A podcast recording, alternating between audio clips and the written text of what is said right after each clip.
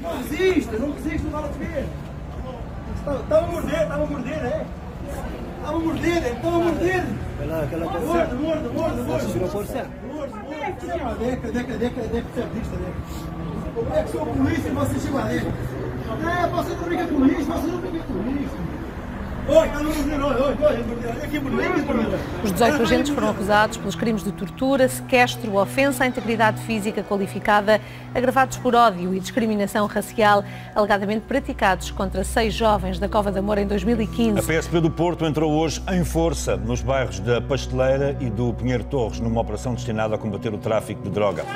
A PSP entrou ao fim da tarde no bairro da Cova da Moura, um período do dia em que o tráfico de droga seria mais intenso.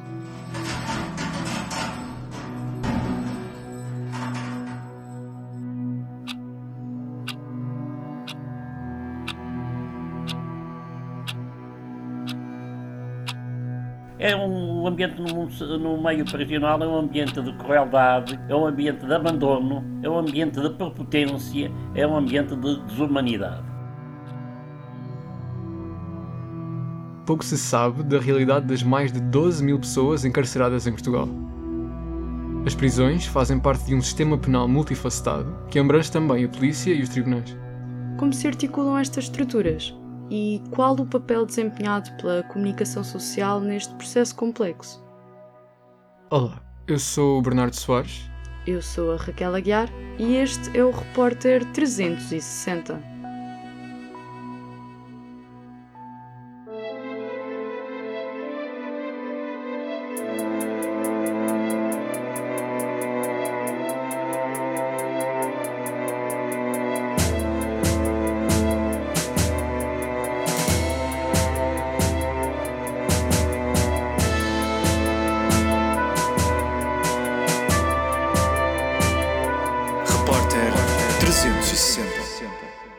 Manuel Almeida dos Santos é o diretor da obra vicentina de auxílio aos reclusos. Sediada no Porto, a organização presta assistência às pessoas detidas e, simultaneamente, denuncia ao público as condições em que vive a população prisional. O recluso encontra-se indefeso. Eh, Das prisões, o recluso tem possibilidade de fazer dois telefonemas por dia, um para o advogado e outro para a família. É preciso que o advogado atenda do outro lado, que naquele momento não esteja com uma, no tribunal ou não esteja com outro cliente no escritório. E, portanto, no caso do recluso ter um problema qualquer, não tenha quem recorrer. Eh, além disso, mesmo esta possibilidade de, de ele recorrer ao advogado é, é teórica e de retórica, porque a maior parte dos reclusos não tem meios económicos para ter um advogado. E, portanto, o recluso não tem possibilidade de se defender. Não tem acesso àquilo que são os meios normais de uma pessoa em liberdade. Não tem acesso às tecnologias de informação e comunicação. eh, tem os contactos com os familiares limitadíssimos. Nas prisões portuguesas, as visitas familiares estavam limitadas a duas horas semanais. Atualmente estão restringidas a meia hora por semana. A decisão teve como pretexto a atual pandemia de Covid-19. Manuel Almeida dos Santos queixa-se da forma como, no seu entender, os reclusos são encarados pela restante população, ora ignorados, ora desumanizados. Eh, O recluso tem uma, uma, uma imagem na sociedade de alguém que não merece ajuda. Eh, Esquecendo-se as pessoas que eh, o recluso muitas vezes cometeu atos eh, condicionado pelas circunstâncias em que se encontrava quando cometeu esses atos. E essa é uma questão que se tem que colocar a esta opinião pública que considera os reclusos seres subhumanos. Nunca erraram. Quantas vezes erraram? Tiveram, foi, se calhar, a sorte de não serem apanhados. Tiveram, se calhar, a sorte de poderem fugir às suas consequências. Tiveram, se calhar, a sorte de não estarem em circunstâncias mais gravosas, como estão muitas vezes os reclusos quando cometem esses atos. E aqui o acaso, como sabemos na vida de todas as pessoas, é muito importante. E muitas vezes os reclusos são colocados perante as situações em que, infelizmente, não têm alternativa sobre a prática do crime. Segundo Almeida dos Santos, cerca de 80% dos reclusos foram condenados por crimes relacionados com as drogas. Apesar do consumo de estupefacientes em Portugal ter sido descriminalizado, estes continuam a ser determinantes na composição da população prisional portuguesa. Hoje, por exemplo, a droga têm um papel relevante na esmagadora maioria dos crimes cometidos, quer de forma direta, quer de forma indireta. No entanto, as drogas não, é uma questão penal eh, recente no nosso ordenamento jurídico. Há, mais, há cerca de 50 anos a droga não tinha tipificação nos códigos penais. Não, não era crime consumir nem vender droga. Não existia essa tipificação. E, e portanto, esta, este ódio que se foi instilando num período histórico tão curto quanto às drogas leva a que hoje tínhamos eh, a maioria dos reclusos dos estabelecimentos prisionais por uma dependência. O enquadramento legal das drogas é apontado por Almeida dos Santos como uma medida fundamental para a redução do número de reclusos. No entanto, não desvaloriza os riscos que essas substâncias comportam. As drogas são um problema de saúde pública e não um problema penitenciário. Devia de, deve-se encarar as drogas como uma dependência e promover uma grande campanha de sensibilização para as consequências de todas as dependências, não só das drogas, das drogas, do jogo e todas as outras, mostrando aquilo que são os malefícios que quem é embardar por esse caminho vai ter, mas não punindo com perda da liberdade. Eh, sensibilizando, informando e tratando, porque o ser humano é imperfeito. António Pedro Dores é professor no Departamento de Sociologia do ISCTE desde 1984. Após décadas de trabalho de investigação na área das prisões, não duvida do caráter violento das instituições penais. A banalização da tortura é, é completa e tal. Não, não é só Portugal. Não é só. As prisões é isso. A prisão é para fazer isso. A punição é o quê? É só isso. Estamos a falar de quê, exatamente? Não é? É tortura, não é verdade? Dizer, o isolamento das pessoas, o isolamento social das pessoas, se tu compreenderes que uma pessoa é a sua relação social, é? a sociedade não é uma coisa diferente dos indivíduos. Os indivíduos são da sociedade, a sociedade são os indivíduos. Portanto, quando tu eh, tiras um braço a alguém, é um tiro. É, tiras a sociedade, é também uma tortura. Quer dizer, isso aí não tenho dúvidas nenhumas.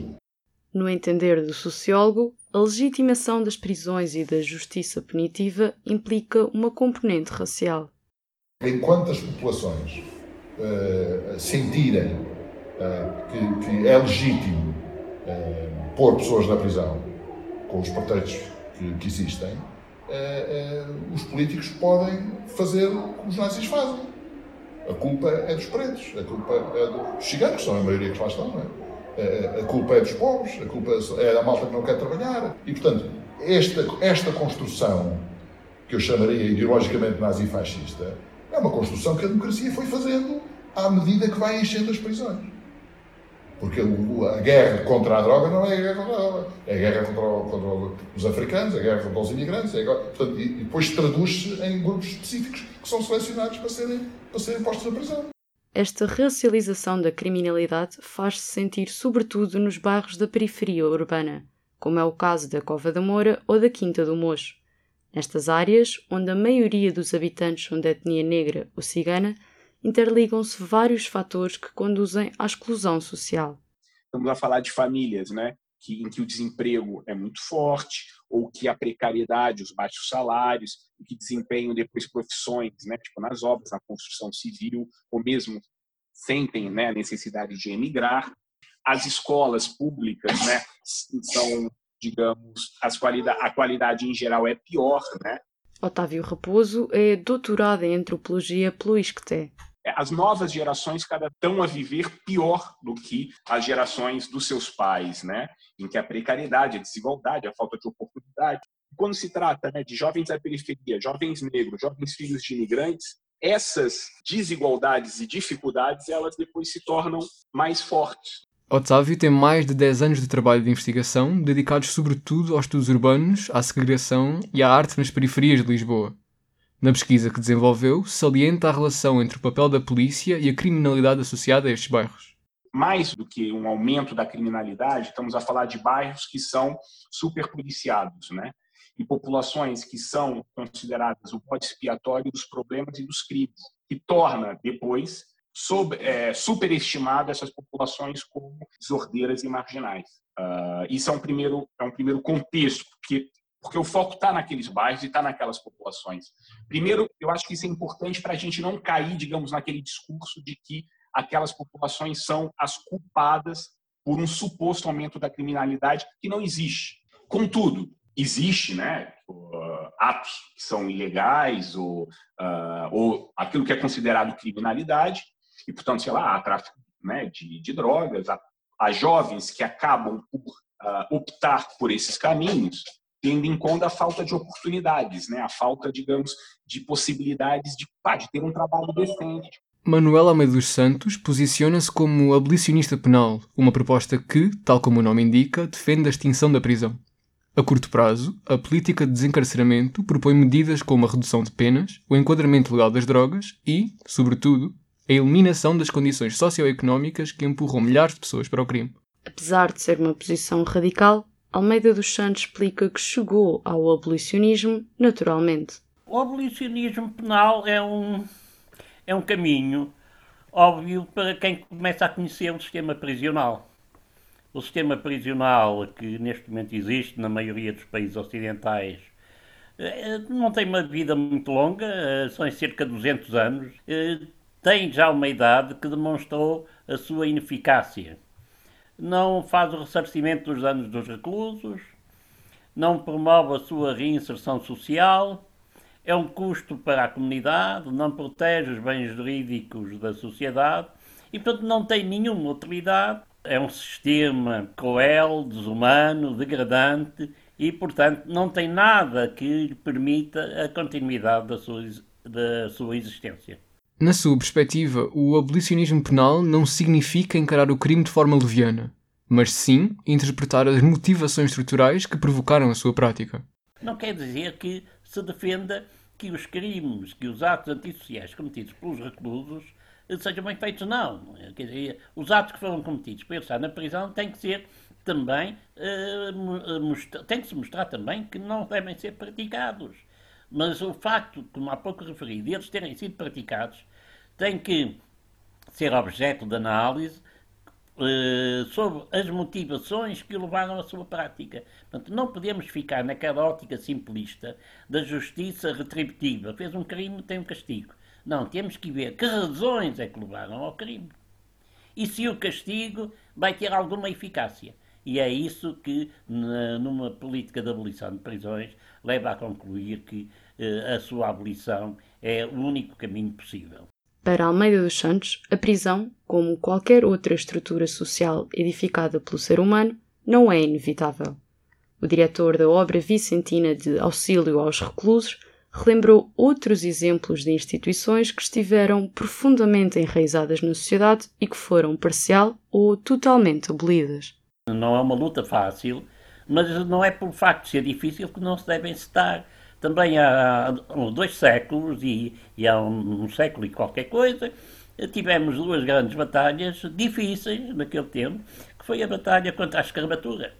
Foi muito difícil abolir a escravatura em Portugal e, né, e mesmo eh, em todo o mundo, e, e, mesmo hoje ainda existe escravatura em muitos sítios. A pena de morte era um espetáculo público. Conseguir retirar ao povo a distração de ver alguém a ser supliciado na forca ou na guilhotina não foi fácil em todo o mundo. Houve grandes reações e manifestações pela parte do povo que não queriam ver-se privados desse espetáculo. A pena de morte hoje já não existe na maioria dos países do mundo. Temos que fazer o mesmo para as prisões. Temos que mostrar que elas são desumanas, são violentas, não, não promovem o ressarcimento dos danos dos crimes, não promovem a reinserção social dos reclusos, não têm nenhum fim útil. Porque é que nós devemos estar a pagar impostos e a sustentar uma estrutura que não tem fim útil? O abolicionismo penal propõe um esforço concertado para a redução progressiva do número de pessoas reclusas, passa por um caminho gradual, com mudanças desenvolvidas a vários níveis. Eh, não é para amanhã. Uh, o trabalho que se tem que ter, de por um lado, introduzir uma dinâmica de sensibilização para todas as dependências. Uh, depois, um caminho para que as pessoas uh, não sejam arrastadas para a prática de atos antissociais por força de razões de natureza social. E poderia lançar outras. A pobreza é um fator eh, contributivo enorme para a prática de atos antissociais. O combate à pobreza é um combate que também se tem que travar, eh, porque muitas situações de atos antissociais são feitos por razões de natureza económica. São estas as matrizes principais da ideia abolicionista. Por um lado, a visão de que o crime é promovido por problemas socioeconómicos e que a solução destes problemas levará consequentemente à redução do crime. Por outro, o falhanço da prisão em cumprir uma função reabilitativa dos reclusos e as condições em que os reclusos vivem.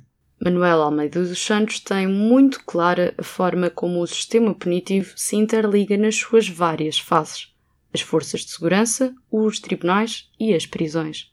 O próprio sistema policial não é uma fonte de exemplo, quer dentro dos estabelecimentos prisionais, quer no exterior, e nós eh, somos confrontados frequentes vezes com vários exemplos de eh, situações em que eh, as forças policiais atuam de forma que não, não é a forma que a comunidade esperaria que elas atuassem. E temos tido os casos dos bairros eh, que, que, são relatados frequentemente na comunicação social, em que há uma eh, desproporcionalidade da, da violência exercida pela polícia relativamente aos atos que estão eh, a, a, ser objeto da sua eh, intervenção.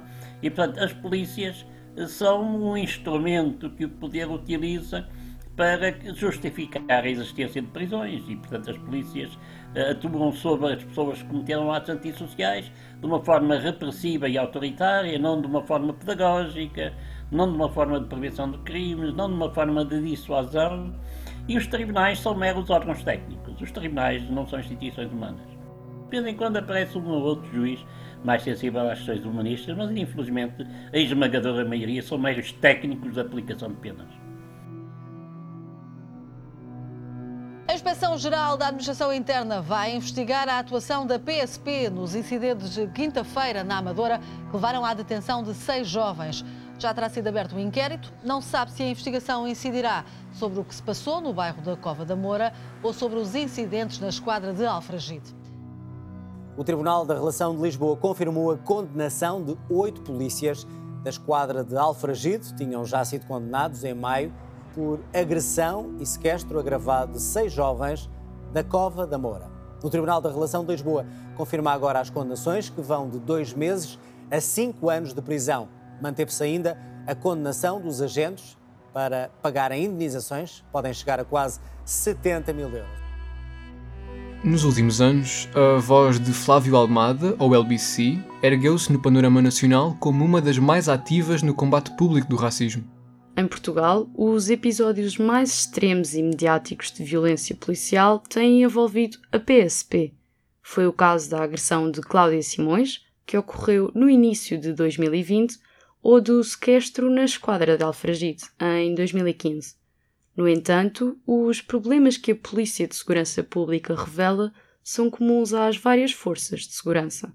A PSP, especificamente, é a face mais visível dessa violência, porque aparece porque há casos mais paradigmáticos de violência e de morte, né? E de morte, então, aparece a PSP. Mas, enquanto isso, há uma violência sistemática de várias, com várias facetas que acontece no dia a dia também que precipita a morte a, a PSP aparece quando os mecanismos de, de domesticação já não, não, não, não, não se mostraram eficazes, porque mesmo não se consegue incorporar toda a gente em determinados espaços na sociedade para que tenham o, o mínimo de condição. Né? Então, automaticamente, se terroriza certas comunidades no sentido de elas não terem a, a paz mental para pensarem em, em novas eh, formas de, de, de, de lutar ou de, da sua emancipação. Então a PSP aparece como a mais visível, mas o aparato tem muito é, sistema judicial, acaba também está ligado à segurança e várias outras instituições. Há uma conivência entre elas e basicamente isso é, é, é por isso que é estrutural, né? Estando a polícia interligada com o restante sistema de punição, existe também um movimento de abolicionismo policial. Esta ótica distingue entre a função social do policiamento, entendida como a vigilância e proteção de uma comunidade, e a polícia em si, vista como a monopolização estatal sobre a violência. Para os abolicionistas policiais, a forma moderna que a polícia assume é apenas um dos vários modelos possíveis para exercer essa função social.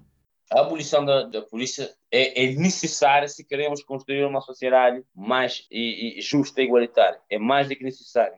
O primeiro é um mito que parece que todos os agentes estão à frente de batalha a, a, dar tiros, a brigar com isso. Isso é um mito. Outra coisa é porque que, que há mais investimento há mais dinheiro para a polícia em vez de, de, de, de colocar mais dinheiro na educação, na educação, ou mais dinheiro na habitação, em vez de construir mais prisões. O planeamento implica fortalecer uh, uma prevenção ao longo prazo de dar direitos, de dar direitos, não, direitos são das pessoas, né? Em vez de ter uh, um conjunto de, de, de, de, de protetores do, do, da estrutura que mesmo quando as pessoas dizem o Estado de Direito, quando fazem a greve ou quando fazem algum, algum protesto, são essas forças que estão chamadas para, para reprimi-las. O investigador no ISCTE, Otávio Raposo, testemunhou em primeira mão a ação da polícia nas zonas que as forças de segurança apelidam de problemáticas.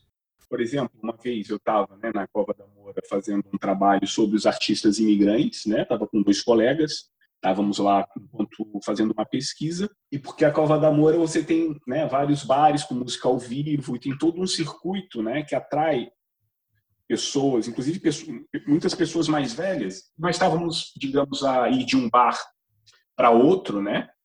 E quando nós fomos parados pela polícia, e a polícia depois nos parou, nos perguntou o que a gente estava, o que nós estávamos a fazer lá, nos revistou e nós tentávamos, né, argumentar, enfim, estávamos, éramos pesquisadores da faculdade e eles estavam constantemente a dizer que aquele bairro era um bairro de bandidos, que as pessoas planeavam roubos, uh, tiveram constantemente, né, a a criminalizar e a chamar né, a, a, população, digamos, do bairro como, digamos, criminosos, né? e bandidos, pessoas sem caráter, incivilizados. Depois, um dos polícias o que nos disse foi: tipo, nós não queremos vê-los novamente aqui no bairro, porque se nós encontrarmos vocês novamente, nós vamos tratar como nós tratamos os pretos daqui. O antropólogo defende que não se tratam de casos pontuais e entende que o racismo é um problema sistémico nas forças de segurança. Estamos a falar, digamos, de uma força policial que acaba por instigar uma representação criminalizante daquelas populações, né? E, e, até mesmo racista. Né? Então, o problema aqui é a polícia no abstrato, eu acho que até, enfim, que há polícias que, que não são racistas, e estou a dizer que isso não existe. O problema é a instituição polícia, que inclusive encobre os crimes que são realizados pela própria polícia, entendeu? A violência brutal que exerce sobre as, aquelas populações, brancas e negras, mas estamos a falar principalmente de populações pobres, e quando são negras, pior ainda. A proposta do abolicionismo policial luta por uma maior responsabilização da polícia perante a população onde atua. Para Otávio Raposo, trata-se de expandir a democracia. É preciso haver um controle, um controle democrático da polícia pelas populações. E, ao mesmo tempo, um controle dos seus gastos. E, ao mesmo uma maior democraticidade na eleição das suas chefias. Esse tipo né, de exigência passa por destruir essa polícia para construir outra coisa, né? Porque, digamos, uh, ou seja, haver um, um, controle democrático da polícia passa justamente, por exemplo, pelas populações dos bairros da periferia, elas próprias decidirem a forma como esse controle vai ser feito. Decidir, digamos, qual é a melhor forma da polícia atuar nos seus bairros, no seu território. E o problema é que isso, uh, nas nossas sociedades, isso vai contra digamos, a própria lógica da polícia. Porque a lógica da polícia é justamente ser uma instituição altamente hierárquica, cujos policiais, né, que estão, digamos, nas hierarquias mais baixas, têm muita pouca voz, muito pouca poder de decisão, e ao mesmo tempo estamos a falar que, no fundo, a polícia faz né, o trabalho sujo, né, das, de sociedades que são cada vez mais injustas. Então, também só é possível né, haver né, forças de segurança pública sejam efetivamente democráticas e que tenham como objetivo a, a segurança e a paz né, e o bem-estar da sua população, em sociedades também cuja modo de produção também seja mais justo e que passa por menos precariedade, por menos desemprego, por menos, por menos desigualdade social. Um dos argumentos a alimentar a concepção crítica da polícia é o amontoar de casos de violência racista por parte das forças de segurança, que se repetem ao longo dos anos. António Pedro Douros partilhou uma história que, a título de exemplo, demonstra a maneira como os sistemas penal, policial e judicial estão coordenados e o porquê dos seus problemas serem caracterizados como estruturais. O que eu, onde eu vi racismo declarado foi nos tribunais de polícia. Quer dizer, os juízes, os advogados, os polícias, aquilo é uma coisa completamente surrealista, sim. É? Eu, para dar um exemplo do que é que eu estou a pensar, uns polícias que explicavam que faziam turnos à volta da Cova da Moura, ou sexta-feira à noite ou sábado à noite, para ver quem entrava e quem saía. Porque os gajos que tinham aspecto criminoso, que eram os gajos de, que andavam de threads, não é? Os gajos andavam a perseguir os gajos a correr, corriam atrás dos putos, não é? E, portanto, mas depois, quando os gajos entravam para o bairro, diziam os polícias: é muito perigoso, nós não entramos, deixamos à porta. Eh, e depois pá, apanharam o gajo que estava ali em causa, era um gajo que viu aquela correria, parou, e os polícias, como não apanharam os putos, apanharam o gajo. Pá. E depois foram explicar para o tribunal pá, que o gajo tinha no bolso uma, uma navalha de 20 centímetros. E o, o juiz do Ministério Público perguntou como é que é possível um gajo andar com uma, uma navalha de 20 centímetros ao bolso de uma, de uma camisa. E, foi, e um gajo do Ministério Público a dizer que isto é impossível, esse gajo é um dragão, porque é um vigarista, polícia, não é? Consequências? Zero. Queixa contra o polícia por perjúrio? Zero. E eu perguntei ao mas o, juiz não, não ouviu? O gajo do Ministério Público disse, o juiz não ouviu, o Ministério Público não tira conclusões, o, o juiz não ligou, e o senhor não tira conclusões? É, pá, está nisso. A comunicação social assume um papel determinante na divulgação destes casos. Joana Gurjão Henriques, jornalista do Público, tem-se dedicado sobretudo aos temas dos direitos humanos, da discriminação e do racismo. Vamos a ver, temos a analisar a questão do racismo e da discriminação a nível estrutural e global da sociedade portuguesa, que existe em todas as esferas, em todas as profissões, classes sociais, portanto é, é algo que é transversal e as forças de segurança não são isentas, não é? E, portanto, eh, isso significa que há algumas pessoas entre as forças de segurança que têm eh, comportamentos racistas. Na primeira metade de 2020, tanto a GNR como a PSP recusaram-se a proibir que agentes tivessem tatuagens com simbologia fascista. Em 2019, Manuel Moraes, na altura vice-presidente do maior sindicato da PSP, foi afastado após denunciar práticas racistas dentro da polícia. Convidado a participar nesta reportagem, explicou que só pode fazer declarações públicas com autorização da Direção Nacional da PSP, que não respondeu ao nosso contacto.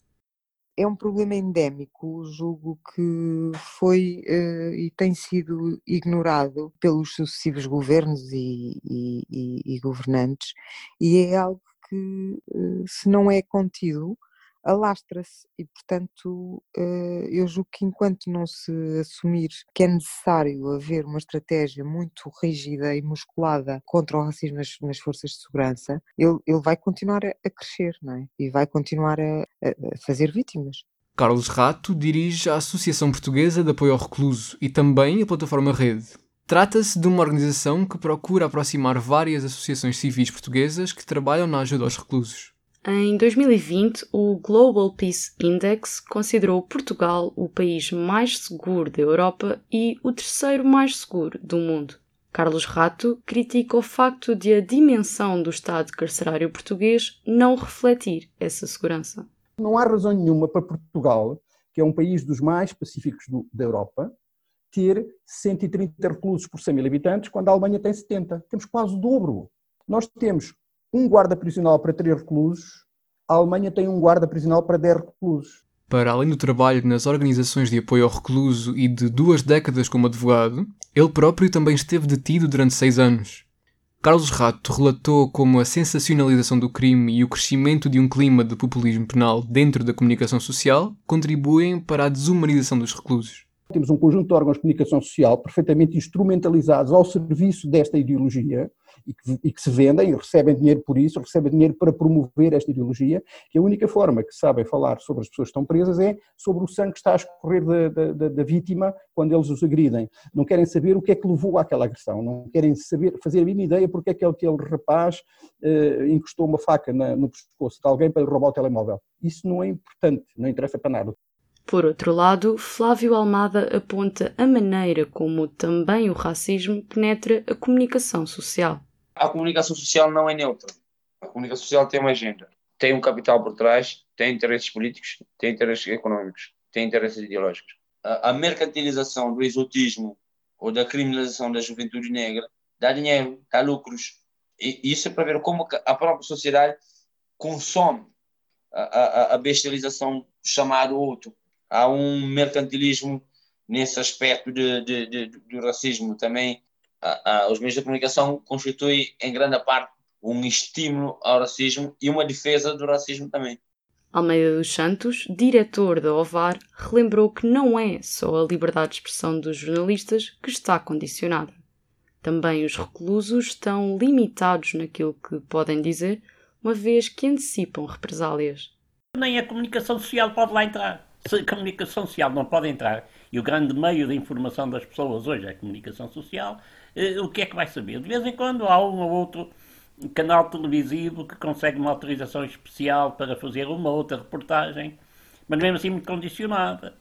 Tem que informar previamente eh, a Direção-Geral dos Serviços Prisionais de quem, são, quem é o recluso ou os reclusos que vai entrevistar, eh, quais são as horas a que vai lá ter acesso, etc. E, portanto, aquilo que de vez em quando vemos, que é muito pouco, uh, mesmo isso é muito condicionado e o próprio recluso não tem liberdade de se, de se exprimir totalmente, porque está sujeito às retaliações que obviamente sofrerá se nas declarações que ele tiver possibilidade de fazer a algum órgão de comunicação social disser algo que ponha em causa o estabelecimento prisional onde se encontra.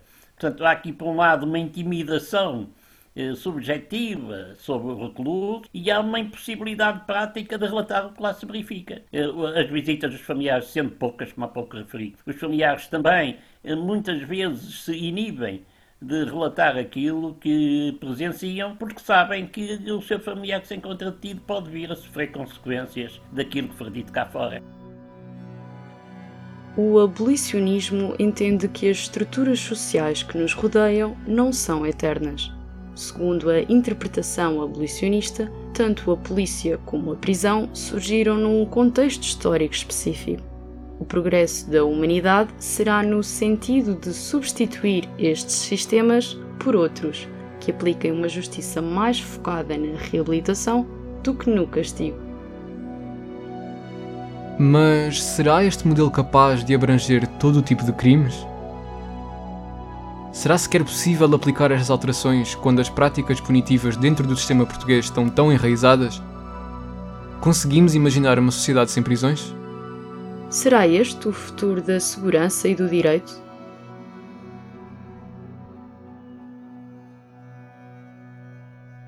Esta reportagem foi produzida por mim, Bernardo Soares. E por mim, Raquel Aguiar. A coordenação é de Mariana Serrano o design é de Carlota Real e Cláudia Martina e a sonoplastia do genérico de Luís Batista.